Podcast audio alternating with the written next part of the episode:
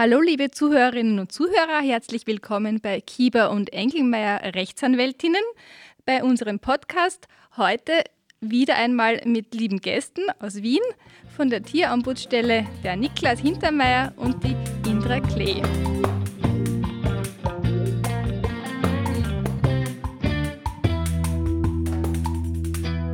Hallo ihr Lieben. Hallo. Hallo, Hallo. grüß dich. Ähm, ich freue mich, dass ihr da seid. Ich habe zurzeit wieder mal ein Problem mit einem Fall, der juristisch nicht so kompliziert ist. Es geht um Gewährleistung bei Welpen. Ähm, es sind sogenannte Welpenhändlerhunde, also es sind zwei, die massiv äh, krank sind, die das auch schon bei der Übergabe waren. Wir haben einen Prozess, also wir wollen einen Prozess starten. Die Händler sind aber nicht greifbar und es geht hier vor allem um das Thema Öffentlichkeitsarbeit. Ich glaube, man muss die Leute viel mehr darauf aufmerksam machen, was sie da für Risiken eingehen. Ich komme ja erst dazu, wenn schon alles passiert ist und wollte jetzt eigentlich wissen, wie sind denn eure Erfahrungen mit diesem Thema? Ja, die sind leider ganz furchtbar. Also ähm, das Problem mit dem Welpenhandel, das zieht sich schon seit vielen, vielen Jahren ähm, einfach so durch die Gesellschaft und es wird irgendwie nicht so wirklich besser, hat man das Gefühl. Also man muss sich vorstellen, dass halt viele Menschen ähm, sich einen Hund anschaffen möchten und dann auf ganz, ganz dubiose Händler hereinfallen. Und wenn man das einmal gesehen hat, wie solche Tiere geboren werden, in welchen Umständen die ihre ersten Lebenswochen, diese entscheidenden Wochen, ja, wo, wo die Tiere neu auf der Welt sind und ja, lernen müssen, was das eigentlich bedeutet, wie die Tiere diese Zeit verbringen, das ist unvorstellbar. Also ich war selber ähm, vor einigen Jahren schon in sogenannten ähm, Puppy Mills, also äh, solche, solche Welpenproduzenten in ja, östlichen Staaten unterwegs, habe mir das eben damals verdeckt natürlich angeschaut. Und das kann man kaum beschreiben. Das sind Bilder, die kriegt man nicht aus dem Kopf. Das sind verdreckte ähm, Stallungen. Das ist zum Teil so, dass damals einfach Leute, die vielleicht früher noch Schweine hatten, haben die dann irgendwann rausgeschmissen, weil es nicht mehr lukrativ waren und sind auf Welpenhandel umgestiegen, auf Zucht in Anführungsstrichen, weil das ist keine Zucht, das ist Tierquälerei. Und dann hat man da diese kranken Muttertiere, die irgendwie einen Wurf nach dem anderen haben, hat Welpen mit verklebten Augen, wo man schon nur beim Schauen sieht, dass da was nicht passt, die sich auch völlig untypisch verhalten. Und es ist einfach, man möchte nicht einen Hund äh, aus so einer Herkunft haben und man möchte das auch nicht unterstützen, wenn man Tiere liebt. Aber andererseits, die Leute, glaube ich, wollen ja dann gerade solche oft retten und, Ja. und denen was Gutes tun, weil die ja so arm sind.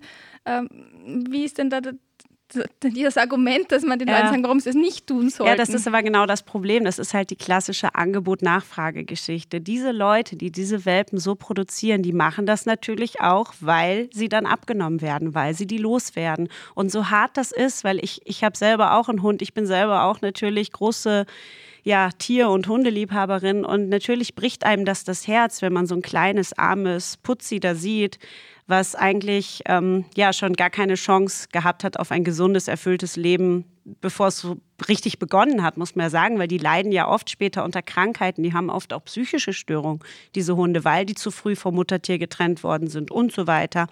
Und man muss sich einfach im Klaren sein, dass man das mit einem Mitleidskauf weiter unterstützt, dass dieses System eben erhalten bleibt. Und deswegen, so hart es ist, bitte, bitte, bitte nicht retten, weil damit produziert man eigentlich nur zehn neue Welpen, die so aufwachsen müssen. Und ich weiß nicht, ob Sie meine Sicht teilt, auch aufpassen, gerade im Internet. Es gibt oft äh, Seiten, die haben ein AT zum Schluss von irgendwelchen äh, Anbietern und dennoch äh, sind die dann nicht aus Österreich. Und das heißt, nur weil etwas als Elite zum Beispiel angepriesen wird, heißt nicht, dass es eine ist. Siehst du das auch so, Niklas? Ja, vor allem, also man, man kennt eigentlich eines, also so wie die Indra erzählt hat, früher waren es ja noch die, die, die sage ich, wirklich viele unseriöse kleine Welpenverkäufer, die dann äh, in Wien den Kofferraum aufgemacht haben, ja. Und da sind auf einmal haben ein paar süße kleine äh, Welpenköpfchen rausgeschaut. Mittlerweile ist es so, dass auch sicher, also ich, ich, ich glaube, das war schon, dass wir da auch eine Rolle mitgespielt haben, dass sie vorsichtiger geworden sind, ja, weil sie gemerkt haben, okay, ähm, in Wien äh, und aber auch sonst in Österreich, da wird auch härter durchgegriffen. Ähm, da gibt es Strafverfahren, da gibt es ähm, ähm, hohe Geldsummen, die zu zahlen sind.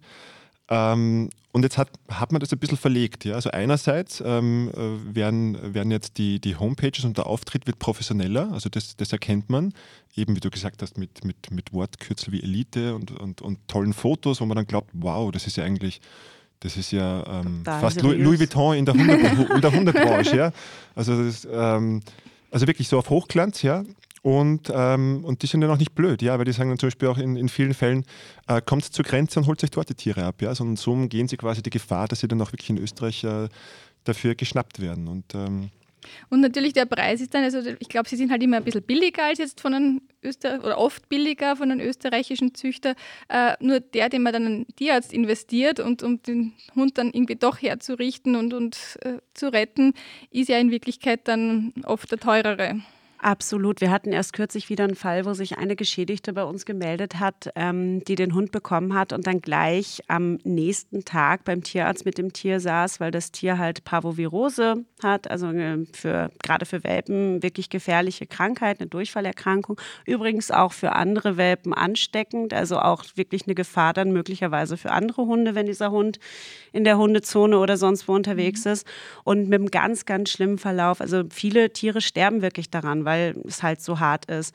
Und ja, die Frau hat den Welpen für trotzdem viel Geld, natürlich günstiger als von einem seriösen inländischen Züchter, aber trotzdem viel Geld gekauft und ähm, hat dann also locker, ja, schnell mal bis zu 2000 Euro dann für die Intensivbehandlung des kleinen Hundes und die Lebensrettung, muss man ja sagen, äh, mhm. bezahlen müssen. Mhm. Also das ist wirklich nicht zu unterschätzen. Ja.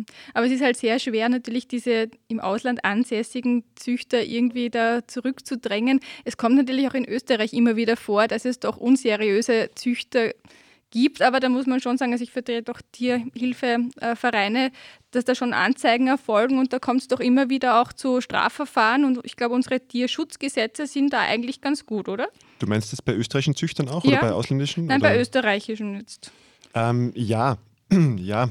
Also bei der Zucht muss man auch wieder aufpassen, vielleicht kommen wir nachher noch dazu, das ist ein, ein Riesenthema, ist natürlich auch Züchtungen ähm, also in Richtung die Richtung Qualzucht gehen. Ähm, sonst muss man sagen, es gibt sicher in Österreich auch seriöse Züchter, wobei auch unsere, unsere Prämisse ist, also wenn ihr euch ähm, Tiere oder wenn ihr Tiere wollt, schaut auch mal im, im, Tierheim um die Ecke vorbei. Da warten ganz, ganz viel entzückende ähm, Tiere, Hunde, Katzen ähm, ähm, auf ein neues Zuhause. Ja? Auch Welpen. Auch Welpen, genau, auch Welpen. Ähm, und es muss nicht immer, das muss ich jetzt leider auch dazu sagen, ja, es muss nicht immer der Tierschutzhund aus dem Ausland sein. Ähm, da wird auch aus unserer Sicht wirklich ähm, teilweise Schindluder betrieben, weil da wird mit den Emotionen der Leute gespielt. Ja? Also das, der arme Straßenhund aus Rumänien oder der arme äh, Hund äh, aus der Tötungsstation Nitra. Und jetzt muss ich wirklich was loswerden, ja, an dieser Stelle.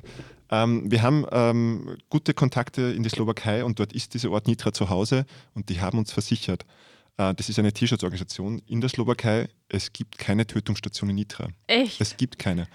Ich glaube, jeder, jeder, jeder, der in Wien in einer Hunderzone unterwegs war, hat schon einmal das Wort Nitra gehört. Ja, ja, und der ist aus, aus Nitra, aus der Tötungsstation. Das gibt es nicht. In Nitra gibt es ein Tierheim, aber es gibt keine Tötungsstation in Nitra. Also bitte gehen Sie solchen, solchen Sprüchen nicht auf den Leim, ja. Okay. Ähm, das heißt, da steckt dann auch irgendeine Organisation dahinter. Man, es verkauft sich halt gut, wenn ein Hund aus einer oder ja, die Tötungsstation ist halt ein hartes Wort, ja. Also es, ja. es, es gibt natürlich auch, ähm, es, es ähm, es mag sein, dass es auch in der Slowakei, wenn es dann viel, also dass Straßenhunde also zuerst ins Tierheim kommen, ähm, und dann mag es auch äh, möglich, also sicher Situationen geben, wo dann auch äh, Tiere vielleicht aus Kapazitätsgründen dann auch ähm, eingeschläfert worden sein in der Vergangenheit. Aber eben dieses Wort Tötungsstation, ja, also so dieses Bild der Leute im Kopf, so die fangen die Tiere ein, bringen sie dorthin und die werden dort, dort wirklich ähm, okay, allesamt äh, getötet. Ja. Das gibt es ja. nicht, das ist nicht der Fall. Aber das stimmt, da ist der Aufruf zuerst in österreichischen Tierheimen nachzuschauen. Auf jeden und Fall. Wir haben wirklich genug Tiere äh, bei uns, die ein neues Zuhause brauchen. Und ähm, ja, es gibt auch überall, oft, äh, es gibt ganz, ganz viele Tiere, die Unterstützung brauchen. Aber da auch aufpassen. Ja. Also man weiß wirklich oft nicht, wer macht jetzt ein Geschäft draus, mhm. weil ähm, das, da muss man auch dann Geld zahlen für solche Tierschutzhunde. Ja. Da gibt es dann den Schutzvertrag und die Schutzgebühren. Das ist auch nicht so, so billig. Ja. Und unsere Erfahrung nach gibt es da schon wirklich auch welche, die da ein Business draus gemacht haben. Mhm. Ja. Plus, wenn ich das ergänzen darf, auch aus Tierschutzsicht einfach, ja, weil die Tiere, die hier im Heim sind und die die Betreuerinnen und Betreuer kennen, die werden ja nicht einfach so weggeben, sondern man schaut ja auch, wie, wie sind die so vom Charakter her, ja, was, was brauchen die? Ist vielleicht ein Haushalt mit Kindern nicht so geeignet oder brauchen die auf jeden Fall irgendwie einen Garten oder was auch immer, eine ruhige Wohngegend? Die kennen die ja, die haben die ja länger da und beobachten die und versuchen ja so den Perfect Match quasi zu finna. Und wenn ich Tiere habe, die halt irgendwo in einer vermeintlichen Tötungsstation sitzen und einfach erstmal in erster Linie da rausgeholt werden sollen, dann kann ich ja auch wenig dazu sagen, wie die eigentlich ticken, was die eigentlich brauchen. Und dann kommt es nämlich oft dazu, dass die dann vor Ort sind und die Leute dann ganz schnell überfordert sind, mhm. weil sie mit sowas jetzt nicht gerechnet ja. hatten. Ja. Und oft landen diese Tiere hier dann auch wieder im Tierheim, weil die, die Besitzerin, die neuen Halterinnen und Halter halt überfordert sind. Und das ist natürlich weder im Sinne des Tieres noch im Sinne deren Menschen, die sich halt einen, einen neuen Hund zulegen ja, wollten. Ja, das, also es ist für alle, sind alle die Verlierer am Ende. Mhm. Aber man muss ja auch sagen, bei, bei Züchtern, also da sind wir jetzt beim Thema Qualzucht, also es vermehren sich auch eben die, die Fälle bei mir, wo Leute kommen, die haben von einem seriösen, durchaus seriösen Züchter im Sinne des Tierschutzgesetzes ähm, gekauft, aber der Hund hat eben so eine verkürzte Nase oder derartige AGHD, dass wirklich von einer Qualzucht fast gesprochen werden muss. Ich weiß, es ist strafrechtlich kein Tatbestand, diese Qualzucht, aber jetzt rein aus dem Tierschutzgesetz könnte man da nicht ein bisschen mehr was tun, Niklas? Ja, total. Das ist wirklich ein großer Dorn im Auge. Also es ist so, dass eigentlich Qualzuchten verboten sind. Ja, also das ist Tierquälerei. Das steht explizit im Tierschutzgesetz drin, in Paragraph 5. Qualzuchten ist Tierquälerei. Vielleicht nur ganz kurz für die, die kein Tier oder keinen Hund haben. Mhm. Was sind so Beispiele für Qualzuchten aus eurer Erfahrung? Ja, also du hast die platten Nasen schon angesprochen, also die Hunde wie Möpse, französische Bulldogge, die, die wahnsinnige Probleme haben beim Atmen oder eigentlich gar kein normales Leben führen können. Es gibt die Hunde, die extreme Hautfalten haben zum Beispiel. Ähm, das ist auch extra so gezüchtet, weil es ja so süß aussieht. Die haben ganz oft ganz schlimme Entzündungen. Die Falten müssen ständig gereinigt werden, damit sich da keine neuen Infektionen breit machen. Also auch ein großer Arbeitsaufwand. Ja, natürlich, natürlich. Das geht oft auch immer einher, so diese Qualzucht merkt Merkmale mit anderen Problemen dann.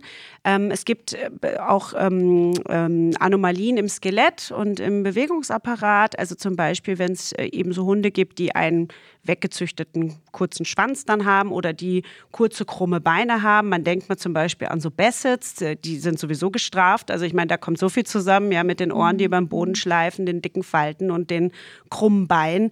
Das ist, das sind Karikaturen, die wahnsinnig leiden. Das sind keine Hunde mehr und das mhm. muss man einfach, ja. Und wie könnte man das angehen, rein, rein jetzt mit den juristischen Maßnahmen? Ja, ja, ja, also da wird es Möglichkeiten geben. Ähm, in Wahrheit müssten die Behörden nur kontrollieren. Also die Behörden, die, die, also die Veterinärbehörden, die müssten zu den Züchtern gehen und müssten sagen, hey, lieber Züchter, jetzt legt uns mal euer Zuchtprogramm vor. Denn nur dann, wenn die Züchter nachweisen können, dass sie, das, ähm, dass sie ein Zuchtprogramm haben, das gewährleistet, dass diese Qualzuchten rausgezüchtet werden, nur dann dürfen sie noch weiter züchten mit diesen Tieren. Und wenn nicht, dann ist es verboten und strafbar. Mhm. Leider Gottes ist unsere Wahrnehmung, dass die Behörden ähm, das sehr stiefmütterlich behandeln äh, und handhaben, weil sie ihnen da auch offenbar die Informationen fehlen.